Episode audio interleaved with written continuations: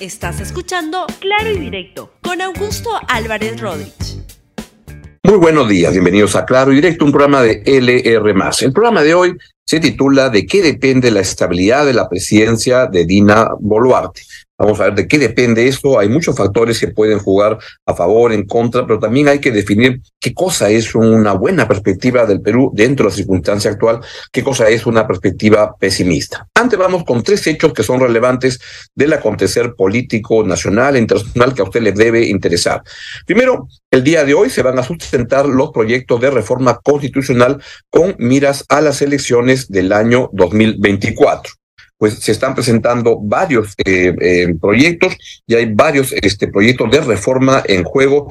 Van, son muy, muy, muy diversos, incluyen desde algunos piden asamblea constituyente, referéndum, otros piden este, una serie de cuestiones, por ejemplo, las que ha propuesto la coalición ciudadana, que son propuestas interesantes sobre lo que se puede hacer para mejorar un proceso electoral que es de donde surge o nacen la forma de organizarse el Estado, las personas que van a estar encargadas tanto del gobierno como del Congreso. Y esto lo que se ha constatado en los últimos años es que está mal, que hay un problema ahí y que requiere ajustes importantes, relevantes para poder producir un mejor sistema político. El mejor sistema político va a fallar si es que las personas que, se, que, que llegan como consecuencia de cómo está organizada, organizado el proceso electoral, pues este, esto puede malograr o puede mejorar la perspectiva del país lo que se debería eh, promover en estos meses que va a venir de reforma electoral. Ya está planteado el derrotero que la elección sería en el año 2024. Yo sospecho que los problemas de gobernabilidad que van a haber en el próximo año van a ir llevando a que se adelante un poco la elección y ahí es muy importante lo que ha dicho el Jurado Nacional de Elecciones en representación de los organismos electorales, que son OMPE, RENIEC y el Jurado Nacional de Elecciones, que, dada la circunstancia tan apremiante que vivimos, se podría hacer una elección que la primera vuelta, que termine en el año 2023, en diciembre, lo que implicaría una segunda, primera vuelta hacia el año hacia octubre de, del próximo año. ¿Se podrá hacer? ¿Ocurrirá eso? ¿Quién lo sabe? Pero ya está marcado el derrotero que este lustro político no será un lustro político y que se acaba el año 2024 en principio. Por tanto, la idea es que se camina para tener una elección general del Congreso y de la presidencia del gobierno, de manera que el 28 de julio, en el peor de los casos del año 2024, o sea, del próximo año, jure un nuevo, uh, un nuevo gobierno, se arranque un nuevo lustro político en el país. Repito, yo creo que lo más probable que vamos a tener es que esto se va a ir adelantando, que los problemas del país son muy, muy complicados y que las autoridades políticas actuales, tanto el gobierno de la señora Boluarte como el Congreso de la República han demostrado que son frágiles y que de repente lo más probable es que no estén con la capacidad de resistir lo que va a ocurrir. Pero ojalá que eh, la reforma electoral se pueda producir y se piense abiertamente con cómo mejorar el sistema, porque el que tenemos ha demostrado que tiene graves problemas. Uno, porque cuando no hay una mayoría del gobierno en el Congreso, se produce la crisis, pero cuando hay una mayoría del gobierno en el Congreso, hay una falta de control político. Entonces, no funciona bien por ninguna de las dos maneras. Esto requiere ser reajustado tanto en la dinámica de la relación gobierno-congreso, como requiere ser ajustado también en la forma como se elige a nuestros representantes. Vamos a ver si es que esto este, ocurre o no, pero por ejemplo, a las propuestas de la coalición ciudadana, a mí particularmente me parecen interesantes, tales como las siguientes que pasen a la segunda vuelta eh, presidencial las candidaturas con mayor votación hasta sumar 55% de los votos con un máximo de cuatro integrantes. O sea que la segunda vuelta no sería necesariamente entre dos, sino que sería hasta en cuatro este, integrantes, que lo que daría mayor, una mayor dinámica y acaso podría ayudar a una menor polarización del país. Otra propuesta de la coalición ciudadana que me parece interesante es que se elija el Congreso en la segunda vuelta, no en la, en la, en la primera, luego de conocerse quienes están pasando a esa fase, estos tres o cuatro o dos candidatos según la votación que elijan. Otra cosa muy importante es que se renueven por mitades del Congreso, el Congreso a mitad del periodo. Y esto implica eliminar la disolución del Parlamento y la reelección por un periodo parlamentario adicional, solo por uno. A mí me parece que la reelección debería estar permitida y está autorizada. Creo que fue una muy mala decisión de Martín Vizcarra de meterla en el referéndum, que era evidente lo que iba a pasar porque la gente odia al Congreso y entonces está dispuesto a que no haya reelección. Pero eso está mal la, gente debe tener, el pueblo debe tener la capacidad de poder, la decisión de reelegir a alguien si le parece bien. De hecho, las tasas de reelección en el Congreso peruano son muy bajas, de repente son de, las más bajas del mundo, no pasan del 15, 20%, es decir, no se, no repiten el plato más del 20% o menos de los parlamentarios que estuvieron en el periodo anterior. Y eso creo que está, debería restituirse, devolverle al pueblo el poder de el reelegir, si es que lo quiere, a una persona. Cuarto, uh, cuarta reforma que promueve la coalición ciudadana es la prohibición para que condenados por delitos graves uh, postulen a cargos públicos o para trabajar en el Estado, así como financiar o integrar partidos políticos, incluso si ya cumplieron su condena. Me parece muy, muy bien. Quinto, incorporar al menos una circunscripción electoral parlamentaria indígena u originaria y desarrollar mecanismos electorales que viabilicen esa posibilidad. Me parece muy bien. Sexto, elegir a los miembros del Tribunal Constitucional vía concurso público que no pase por el Congreso de la República. También, la verdad que despolitizar el tribunal, que sea un tribunal más técnico y no el que estamos viendo ahora, va este, mostrándose como un tribunal muy, muy complicado. Lo que acaban de hacer de avalar la contrarreforma en SUNEDU la verdad que me parece una pésima decisión. La otra, una reforma que, en la, que luego la han querido corregir con notas de prensa y cosas como esas, por las cuales se este, quebraba el principio de que los parlamentarios no tienen iniciativa de gasto.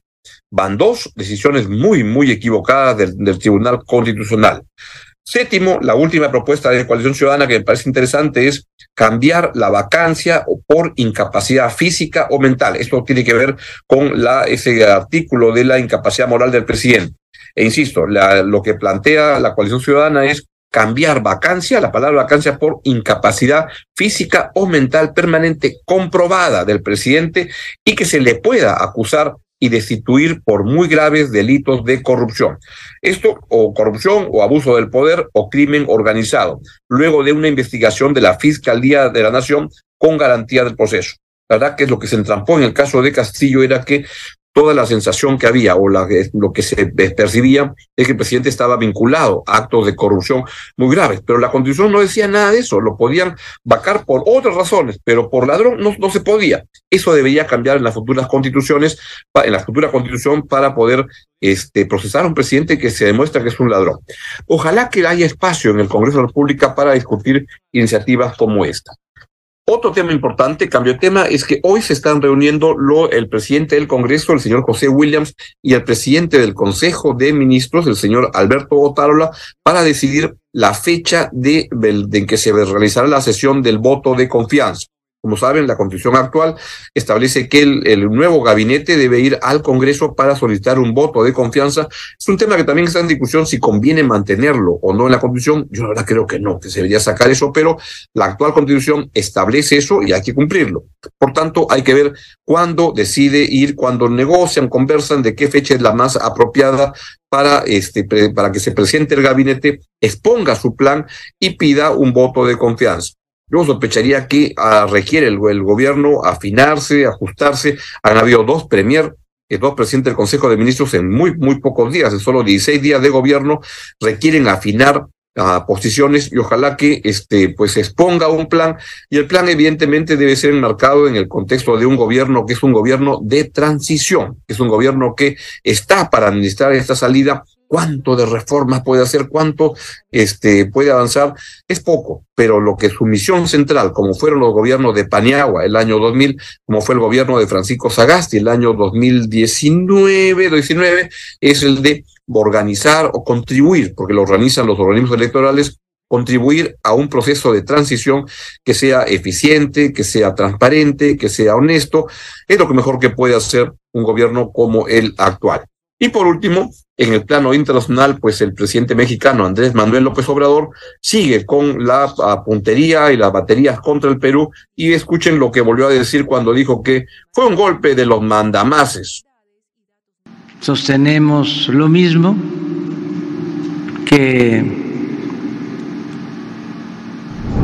fue un golpe del conservadurismo del Perú, de los mandamás del Perú, que como los conservadores de México y de otros países son clasistas, racistas y muy corruptos. La verdad creo que la Cancillería peruana Torretale tiene una misión muy importante de explicar al mundo, porque no se ha entendido claramente, no se entiende cómo el señor López Obrador puede decir que fue un golpe de los mandamás del Perú cuando el que hizo el golpe fue Pedro Castillo. Y ese tema, pues no lo están entendiendo, me parece, quiero pensar en el mejor de los casos, ni en México, ni en Colombia, ni en Argentina o Bolivia, que desconocieron a la presidencia de la señora Boluarte, aunque en algunos casos el presidente argentino, Alberto Fernández, lo que hizo fue llamar el primer día de, la juramentación de Dina Boluarte a saludarla y luego firmó esta carta con estos otros tres presidentes desconociendo a Boluarte. El caso de la canciller de Chile. El gobierno de Chile tiene una posición clara, ordenada con respecto al Perú, muy cuidadosa, de no intromisión, de no, este, sin embargo, su canciller, la señora Urrejola, pues cometió el grave desliz de decir que Pedro Castillo no era golpista. Y uno no entiende, porque otra vez la izquierda peruana también insiste en eso, o un sector de la izquierda peruana, cuando es evidente, es un tema objetivo, que el presidente Castillo se comportó como un, como un golpista cuando decidió a disolver el Congreso este, autoritariamente fuera de la Constitución para este, las razones que usted quiera, pero eso fue lo que hizo. Y en todo caso, en un sector de la izquierda peruana, este, debía recordar que, como les mostré en el video que pasé ayer, el golpe de Castillo fue un calco del golpe de Fujimori. Y lo que no es posible es que digan que sí fue golpe con Fujimori, pero no fue golpe con Castillo. Se requieren más principios, más valores. Pero en lo que es el plano internacional es un problema para el país que existan gobiernos importantes de la región que tengan esa actitud. Eso lo que, de, lo que requiere es, y el Perú no, no, debería este, entrar en, en, mechaderas y broncas y eso, pues el Perú es un país que tiene, ha tenido una cancillería muy fuerte, muy bien pensada, este, fue una cancillería que fue capaz, por ejemplo, de, de, de plantear todo el tema en la Corte de la Haya por la frontera limítrofe marítima con Chile, y lo hizo estupendamente bien. Creo que Torre Tales requiere revigorizarse, revitalizarse, y eso pasa por nuevos enfoques que yo sí estoy encontrando que están ocurriendo en la Cancillería peruana hoy en día y tiene que emprender una campaña de comunicación con gobiernos de la región para explicarles claramente lo que ha sucedido en el Perú y para que se pueda entender. Y ojalá que veo todavía van a quedar muchas heridas, especialmente con presidentes como Andrés Manuel López Obrador, que siguen un plan muy altanero, muy bajadero de entrometerse en cosas internas del Perú este, y al igual que el presidente colombiano, Gustavo Petro, que andan en esa onda, es como que el Perú, el gobierno peruano, opinara sobre este, la carta que han enviado 180 periodistas al señor Andrés Manuel López Obrador para, para decirle que él tiene una campaña de hostilización permanente al periodismo en un país donde han muerto tantos periodistas. El Perú que se metiera en eso no tiene sentido, es un tema que los mexicanos tienen que poder resolver este, por su cuenta o que este, el, gobierno peruano opinara sobre las decisiones que toma Gustavo Petro de este, restablecer y mejorar sus relaciones con uh, Nicolás Maduro. Es un tema de los colombianos. El Perú no tendría nada que decir en eso y los colombianos tendrían legítimo derecho de molestarse si es que el presidente o la presidenta peruana se inmiscuyera en eso. O que este, el Perú, el gobierno peruano opinara sobre el proceso de reforma constitucional en Chile este, sería absurdo. Que dicho sea paso, eso fue lo que hizo Petro cuando salió el referéndum, el resultado del referéndum por la constitución, se metió a decir que era la derecha y cosas y una barbaridad, no le corresponde. Entonces, cada presidente debe manejar las cosas en sus países y eso es lo que no entienden ni los señores Petro ni, ni, ni Andrés Manuel López Obrador. Eso creo que demanda que la Cancillería tenga una paciencia, tolerancia, no sería tolerancia, paciencia para restablecer relaciones con países con, los cuales el Perú ha tenido una relación muy sólida, muy amigable, muy fraterna, que se ha puesto en cuestión por los comportamientos, desde mi punto de vista, muy equivocados por parte de especialmente México y Colombia, y ojalá Chile haga una rectificación pronta de esta barbaridad que dijo su, su canciller, la señora Urrejola, y que Argentina y Bolivia pues se den cuenta de dónde están parados y esto es lo que creo que la Cancillería tiene por delante. Termino planteándoles justamente lo que era el tema de este programa y es de qué depende la estabilidad del gobierno de la señora Dina Boluarte. Creo que depende de varios factores. Uno, primero, avanzar en lo que concierne a reducir la conflictividad a nivel nacional esto se ha ido deteniendo, ha ido bajando, que no sea solamente un remanso por Navidad, que esto se establezca una política mucho más activa de prevención, etcétera, y que el país se pueda este, tranquilizar con respecto a lo que ha sido la turbulencia grande de los primeros diez días luego del golpe del presidente Pedro Castillo. Lo segundo es que tenga una relación ah, llevadera, armonizada dentro de lo que es un gobierno de oposición con el Congreso de la República, que se pueda sacar adelante una relación que sea viable en ese sentido. Tercero, para ello, requiere la señora Boluarte que su gabinete ministerial, el Consejo de Ministros, sea un gabinete capaz, con manejo político y manejo técnico de los sectores. El último año y medio hemos tenido ministros que no sabían absolutamente nada del sector al cual iban. Eso está cambiado, ah, cambiando y es algo este, importante que debería apuntalarse. Y por último, el, o penúltimo, el tema de recuperar la confianza en la inversión para que la, la, crisis económica este, que se ha producido como consecuencia de la turbulencia política, como han reconocido ayer varios ministros de Estado, como por ejemplo la señora Sandra Belaunde, que es la, ministra de, la, de la producción, este, se pueda reactivar la, la, economía. Lo mismo apunta el ministro Alex Contreras de Economía. Se requiere mover la economía interna, la demanda local, que tenga más capacidad de, de gasto, que se vendan más productos se requiere muy importantemente. Y todo eso, el tema central es sacar adelante un adelanto electoral, si cabe la reiteración, importante con reformas que permitan percibir que va a haber un mejor este, sistema político y un una mejor representación política de las personas, tanto en el gobierno como en el Congreso.